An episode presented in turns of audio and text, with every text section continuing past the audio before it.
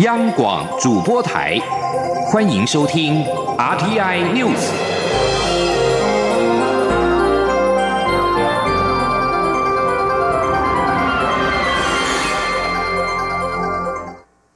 各位好，我是主播王玉伟，欢迎收听这节央广主播台提供给您的 RTI News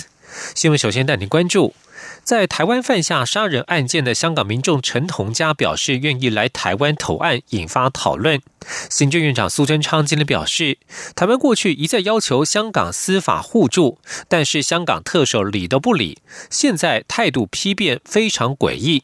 苏贞昌表示，陈同佳若出狱，就可以在香港过好日子，怎么会突然说要来台湾面对杀人罪的审判？这不符合人性，也不符合常情。今天记者王威婷的采访报道。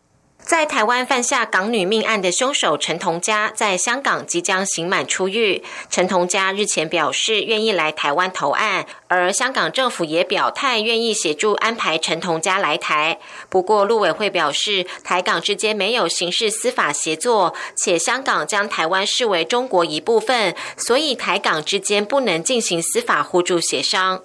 对于陈同佳有意来台投案引发讨论，行政院长苏贞昌二十一号表示，过去政府一再向港府表达司法互助，但是香港特首林郑月娥都不理，现在态度突然改变，说要送来台湾，这非常诡异。苏贞昌说，林郑月娥背后是中国，企图把陈同佳送台，让送中合理化。苏贞昌呼吁林郑月娥不要政治操作。苏奎也表示，陈同佳。出狱后自由自在，怎么不在香港过好日子，却说要来台湾接受杀人审判？这不符合人性，也不符合常情。苏贞昌说：“林郑月娥是配合中国的，香港人杀了香港人，现在人在香港监狱里边，他不办。过去我们政府一再要求透过司法互助，他理都不理。现在突然之间态度体体变。”说要送来台湾，这非常诡异。我们不是韩国语，不是到香港就去拜访林郑月娥，毕恭毕敬，什么都说是。现在他又说要跟他配合，林郑月娥后面是中国，而且他是企图用送台湾来让他的送终合理化。针对陈同佳一案，同佳一案，高雄市长韩国瑜表示，如果当选，一定马上收，马上审判。苏贞昌说，香港之前不愿与台湾司法互助，政府不会陷入中国的圈套。他也呼吁政治人物为台湾讲讲话，守护台湾的主权才是第一。苏贞昌说。我们很奇怪的是，看到要选总统的韩国瑜，却对于过去香港不跟我们司法互助互动，现在还弄送中，又要来送台湾，我们绝不会陷入中国的圈套。我们也特别呼吁这些政治人物为台湾讲讲话，守台湾的主权才是第一。像香港。现在没有主权，才让中国予取予求。苏贞昌表示，政府会严格把关国家安全、国家主权，守护台湾。他向国人报告，政府一定会做到最好。中央广播电台记者王威婷采访报道。有关这起港女命起港女命案，内政部长徐国勇今天表示，香港人杀了香港人，这名被告现在也在香港，香港却不审判，这怎么说也说不通。他质疑香港把人送来之后，将与中国进行政治操作。至于为何在去年发布通缉，徐国勇表示，因为犯罪地在台湾，我方怀疑这人是被告，当然要发布通缉，这是主权的展现。但被告目前在香港，属人主义应该优先于犯罪地管辖权，并无双重标准的问题。而国安局长邱国正今天表示，香港过去一年对此案都没有回应，在这个节骨眼突然要把人送过来，有点起人疑窦，因此必须更加审慎评估处理。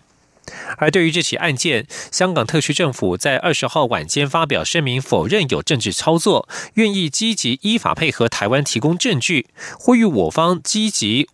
务实积极接收被通缉和愿意自首的人士。对此，陆委会今天表示，台港之间无刑事司法协作，港府如何积极依法配合？而且港府回避与台湾洽谈司法互助协议，矮化我方主权，企图在未修法的情况之下实践送中条例，台湾绝不可能接受。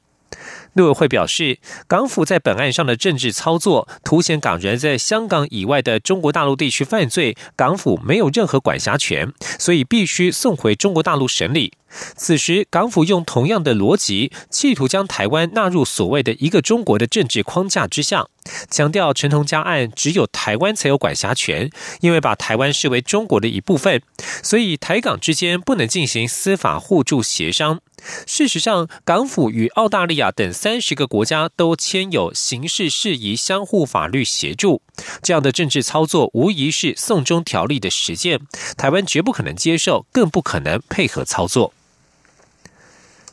继续关注的是人权议题，蔡英文总统在今天应邀出席国际人权联盟第四十届年会开幕仪式。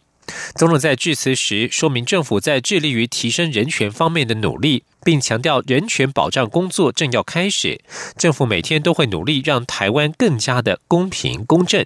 前天记者王兆坤的采访报道。蔡英文总统致辞表示，自从他上任以来，政府团队致力提升社会全方位的人权保障，除努力消弭职场对女性的工作限制与歧视，并推动司法改革，强化社会安全网。提升对弱势族群的照顾和保障，以及促成台湾成为同婚合法的第一个亚洲国家。他强调，这个过程并不容易，但我们终于做到了。总统指出，台湾虽然不是联合国成员，却将许多主要人权公约国内法化，并邀请国际学者专家来台检视并强化人权保障。即使如此，台湾知道人权保障工作才正要开始。也清楚不能只靠政府单独进行，所以非政府组织扮演了关键角色。他们帮助政府找出保障人权的途径，也协助政府与公众沟通。总统说：“Like democratization, human rights is a journey of many, many small steps. The path before us is long, and many issues remain unresolved.” But we are working each and every day to make Taiwan a fairer, more just. 主办单位表示，选择台湾举办年会，因为台湾是个公民社会蓬勃发展的民主国家，与该地区许多邻国形成强烈对比。台湾在尊重和促进人权、民主价值不断稳健进展，成为亚洲最民主、最进步的国家之一。中央广播电台记者王兆坤台北采访报道。关注两岸交流，中国上海市台办主任李文辉今天上午拜会台北市长柯文哲。柯文哲稍早被问到两人会谈些什么时，表示只是跟对对方说 “hello”，欢迎他们到台湾旅游。至于是否会谈到明年的双城论坛，柯文哲表示，通常是当年四月以后才会讨论，现在谈还太早。今天记者欧阳梦平的采访报道。中国上海市台办主任李文辉二十号抵达台湾，并在二十一号上午十一点三十分会晤台北市长柯文哲。柯文哲在上午受访时被问到会与李文辉谈些什么，他说就只是打个招呼，欢迎他。Say hello 啊，哦，欢迎来台湾旅游，还要钱要花完才可以回去。至于是否会谈到明年的双城论坛，柯文哲说，依照以往的经验，要等到中国大陆两会结束，对台工作小组开完会，拟出对台计划，差不多四月之后才会开始谈当年的双城论坛，现在还太早。对于独派团体台湾国质疑柯文哲密会李文辉是要报告政绩，柯文哲则反问为何要向上海台办报告政绩？他说他听不懂这个逻辑，也差太远。台北市政府则说明，李文辉这次是受邀出席台北市立交响乐团五十周年纪念音乐会，随上海爱乐乐团来台进行艺进行艺文交流。李文辉拜会柯文哲时，上海爱乐乐团也会随同。拜会内容不对外公开，但会后会由台北市政府发言人周台主转述。中央广播电台记者欧阳梦平在台北采访报道。而对于中国上海市台办主任李文辉来台一事，陆委会今天回应指出，这项申请案是经过移民署召开联审会审查讨论通讨论通过，此行目的是来台进行城市交流的相关活动，没有安排与陆委会会晤，预计二十三号离台。财经消息。英国早在三年多前的全民公投当中达成脱离欧盟的决议，不过歹戏托棚，至今还是没有完成脱欧。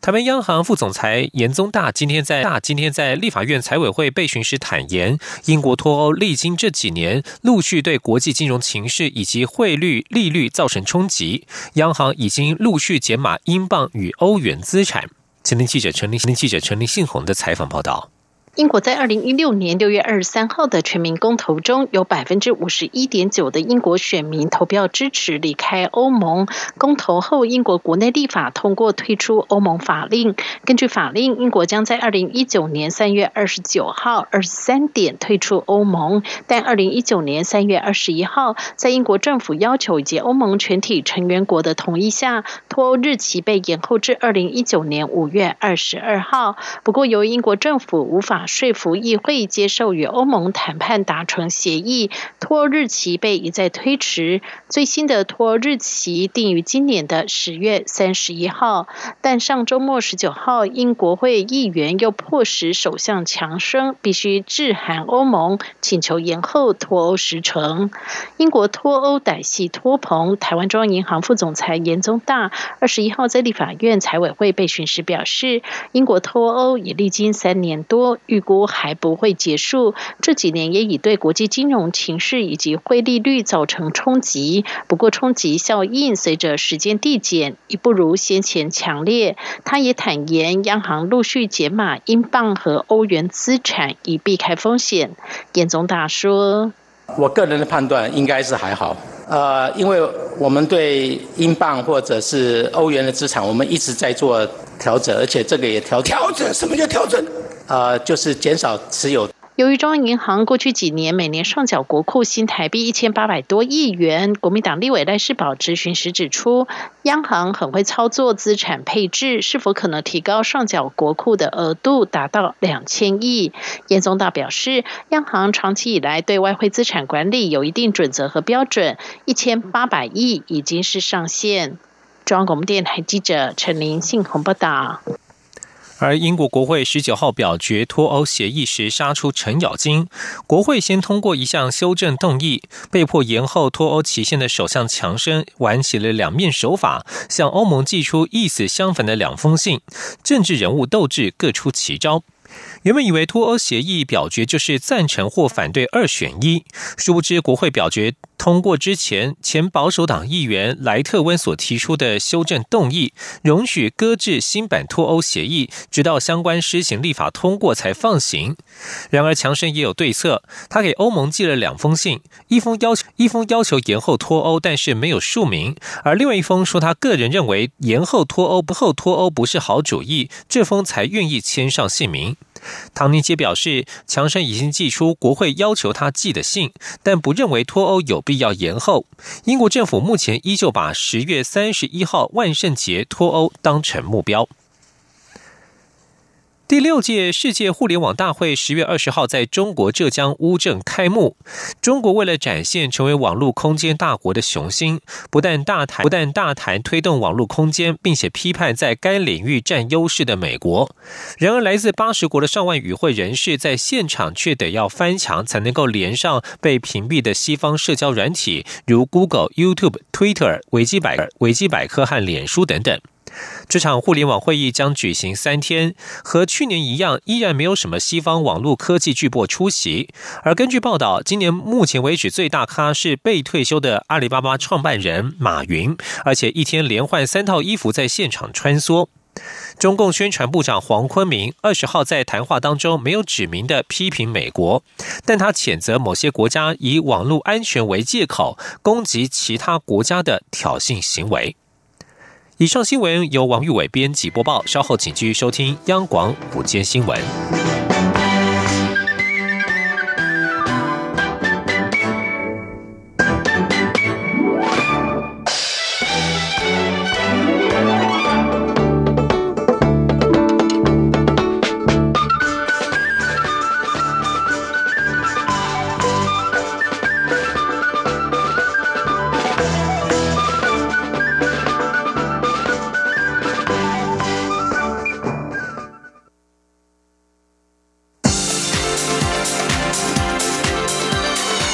这里是中央广播电台台湾之音，欢迎继续收听新闻。欢迎继续收听新闻，我是陈怡君。美食外送平台这一年来在台湾急速的发展，今天在立法院财政委员会也引发了立委的关注，像是美食外送平台的送餐费发票怎么开，政府又如何瞌税？财政部长苏建荣表示，表示业者透过平台做税籍登记，像是德商 f Panda 在台湾的公司有营业登记，应该要缴营业税和所得税，而且 f Panda 也有开发票。副税署长李庆华也补充说明，消费者点一份外送餐点的时候，会拿到两张发票，两张发票，一张是餐饮的发票，另外一张是外送业者的手续费发票。他也表示，目前市面上几家较大型的外送业者都有按照法规来做，不过也有一些小型外送平台，副税署会再进一步的追查了解。为了解决外送员的雇佣争议，国发会在昨天邀请了包括 Uber Eats、f o o p a n d a 等业者组成的社团法人台湾协作及共享经济协会座谈。但是，对于外送员应该要用雇佣制或是承揽制，并没有达成共识。共享协会在今天受访时指出，业者近期将会订定美食外送行业自律规范守则，期盼在制定法律之前，先让业者发挥自律与他律的功能。记者杨文军的报道。国发会主委陈美玲二十号邀请业者就美食外送平台发展之挑战与研议妥适规管方式进行讨论。出席代表包括 SEAT 理事长彭世邦及 Uber Eats。Food Panda、Deliveroo、GoGoVan、Lalamove 等业者，经过三个小时的会谈，彭世邦表示，初步共识为业者近期将订定美食外送行业自律规范守则，以保障外送员与消费者安全为主，要求会员遵守。遵守，期盼在制定法律之前，先让业者发挥自律与他律的功能。至于业者对于雇佣制的看法，彭世邦指出，目前外送平台已吸引近八万到十万名外送员投入，有年轻人，也有中高龄在就业的人，工时都比较零星，比较零星。传统法令还有探讨的空间。他说：“那同时，我们还要顾及到一件事情，就是说，呃，在这么多数数以万计的从业人员里头，有很大的一个部分，它并不是一个固定的这个工作的形态。”所以在这个情况之下，我们或许就有不一样的思考点，需要考量什么方式才是最好的一个呃这个任用关系。这是我们目前主要呃需要积极探讨的部分。至于业者认为外送员应该用什么样的聘雇方式，彭世邦说，目前没有笃定的答案，还是要与跨部会做良性沟通，包括交通部、卫福部、劳动部、经管会和国发会，期盼以长期立法层面为出发点，全面讨论新兴工作形态适用的法规。陈美玲则回应，业者都愿意在确保外送员权益、交通安全及食安前提下，并在自律、他自律、他律与法律平衡中找。出最妥适的解决方案，他也期盼平台经济可以成为数位转型的新产业模式，且正向发展。中央广播电台记者、电台记者杨文君台北采访报道。蔡英文总统今天上午在总统府接见美国爱达荷州州长李瑞德，李瑞德以及访问团一行。总统表示，爱达荷州与台湾有深厚的友谊，双方在经贸、农业等方面的交流紧密。他也相信，双方未来将会持续深化各项合作关系，共同创造更多新的发展。记者欧阳梦平的报道。蔡总统致辞时，首先感谢李瑞德上任后便选择台湾作为出访的第一站，率领经贸访问团来访，持续深化台湾和爱达荷州的经贸关系。总统表示，爱达荷州与台湾有深厚的友谊，今年也是双方缔结姐妹州三十五周年。李瑞德不仅率团访问台湾，更在今年纪念台湾关系法立法四十周年期间，将四月七号定为台湾日，展现对台湾的友好与支持。总统并指出，台湾与爱达荷州的经贸关系也十分密切。台湾是爱州第四大进口国、第二大出口国，在台投资的最大外商、世界知名半导体公司美光的总部就设在爱州。双方在官方及商业的交流都很紧密，未来双方也将持续深化农业上的农业上的交流合作。他说。那么上个月台湾筹组的农产品贸易小麦分团访问爱达荷州的时候，受到了瑞德州长的热烈的接待，双方并且签署了采购意向书，成果丰硕。我相信未来我们将持续的深化农业上的交流合作。总统并指出，李瑞德的首要政策是为下一代打造安家立业的环境，而台湾这三年来推动的“五加二”产业创新计划，也是希望透过产业转型，为台湾下个世代注入经济成长的新动能。他相信，在彼此相辅相成的创新政策下，加上双方在绿能、半导体、航太及创新产业签署的合作备忘录，台湾和爱达荷州一定可以共同创造更多新的发展。展。中央广播电台记者欧阳梦萍在台北采访报道。距离明年选大选选举倒数八十一天，越来越白热化的选情，那么维安也更显重要。国民党总统参选人韩国瑜日前在台南跑选举行程时，遭到民众丢掷鸡蛋，警方立即侦办，并强调会加强维安。内政部长徐国勇今天表示，总统参选人可能不止两组，他在事发之后第一时间便要求加强所有总统参选人与可能参选人的维安，对暴力。绝对是零容忍。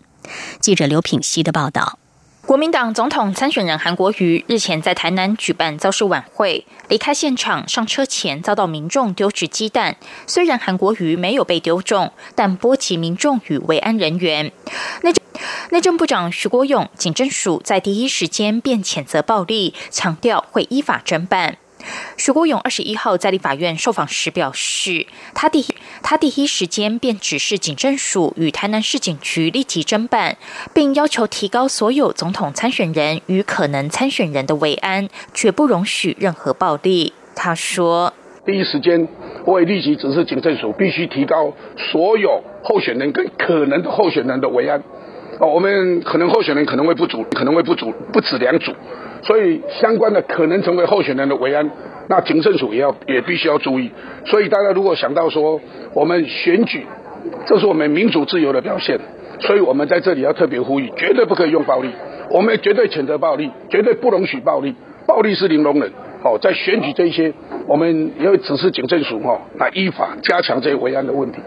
国民党立委黄昭顺质询时指出，韩国瑜二十号在嘉义的夜市拜票时，有很多警察拿着盾牌维安，质疑是否执法过当。对此，刑事局副局长林延田表示，地区警力有其考量，会因时因地及掌握的状况质疑。徐国勇则说，会请警方检讨。央广记者刘聘熙在台北的采访报道。在台湾的新移民人口已经突破了五十五万人，但是新移民家庭的抗风险能力却比一般国人家庭要低。一旦有成员患有重症，或者是遇到重大事故，即使外籍配偶的家属愿意到台湾来协助，但碍于相关规定的限制，难以展延停留期限。国民党立委林立禅与外配今天共同呼吁，共同呼吁政府基于人道考量，针对新移民家庭可能遭遇到的困境，严拟配套措施，落实照顾新移民。记者刘玉秋的报道。我国新移民人口已突破五十五万人，已成为我国五大族群之一。不过，新移民家庭的抗风险能力比一般国人家庭低。一旦有家庭成员患有重症或遇重大事故，而在台的亲属又无法帮忙之时，陆配、外配家属就算有意来台协助照顾，也碍于相关规定的限制，难以展延停留期间，待不到两三个月就必须离境，使得新移民家庭顿时依靠求助无门。国民党立委林立婵与新移民姐妹二十一号共同举行记者会。来自菲律宾的新移民邱小姐声泪俱下，忧心自己的先生中风后，她成了家里的经济支柱，但先生需要人照顾，只能仰赖自己的母亲来台帮忙。但母亲在台停留期限过短，让她陷入窘境，盼政府基于人道考量，延长母亲在台停留期限。因为我一定要上班。付我的老公的医疗费。如果我妈妈回去的话，那我我跟我老公怎么办？我没有办法上班。我希望大家帮我帮帮忙。我希望我妈妈待久一点，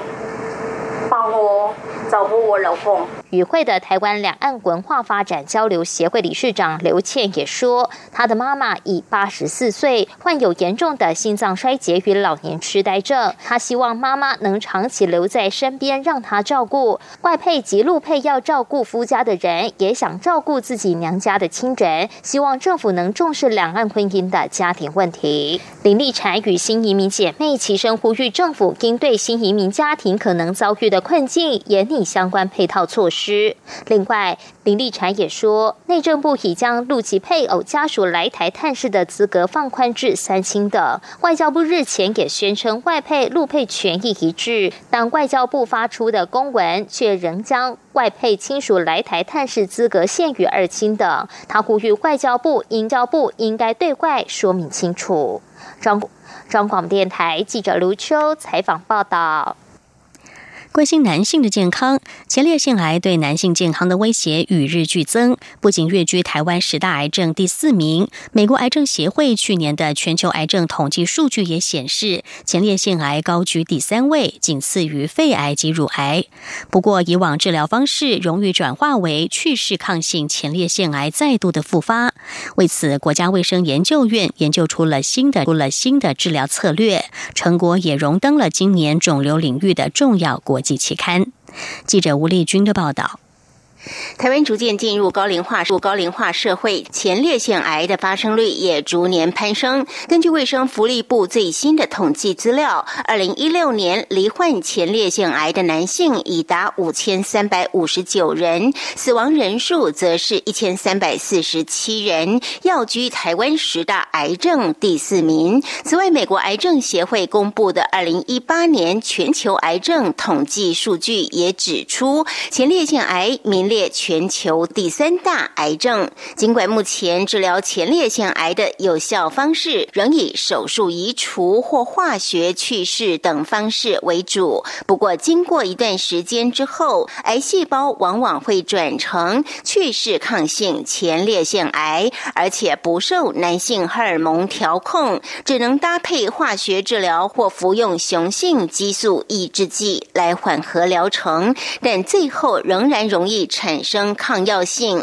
变成转移性前列腺癌。此时各式的治疗都已失效，病患只能面临死亡。为此，国家卫生研究院生物技术与药物研究所助研究员王红俊与台北医学大学龚行健院士合作的研究发现，两种有助去势抗性前列腺癌细胞生长的重要分子，若能有效抑制，或许未来。就有机会研发出取代现有抗癌药物的新药。王宏俊说：“基于这个医学上的困境呢，我们的研究发现，在 KDM 八这个分子以及 EZH2 这两个分子呢，不管在动物实验还有细胞学的实验，我们都发现将这两个分子抑制掉呢，就可以来抑制已经具有抗性的去世前列腺癌细胞。所以，所以未来在新药研发上，或许研发抑制剂 KDM 八或者是 EZH2 呢？”我们可以很有效的来抑制已经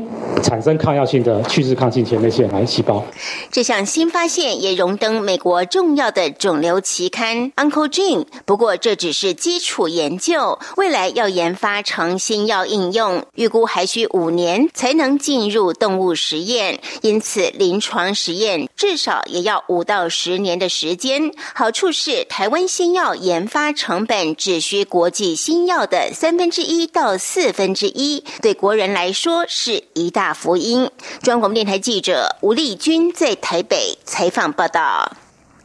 外电报道，根据路透社的报道，一项有关乌兹别克进口棉花的指标性法律挑战案，二十一号将在英国提出。律师表示，此案将可为禁止奴工制造的商品进入欧盟铺平道路。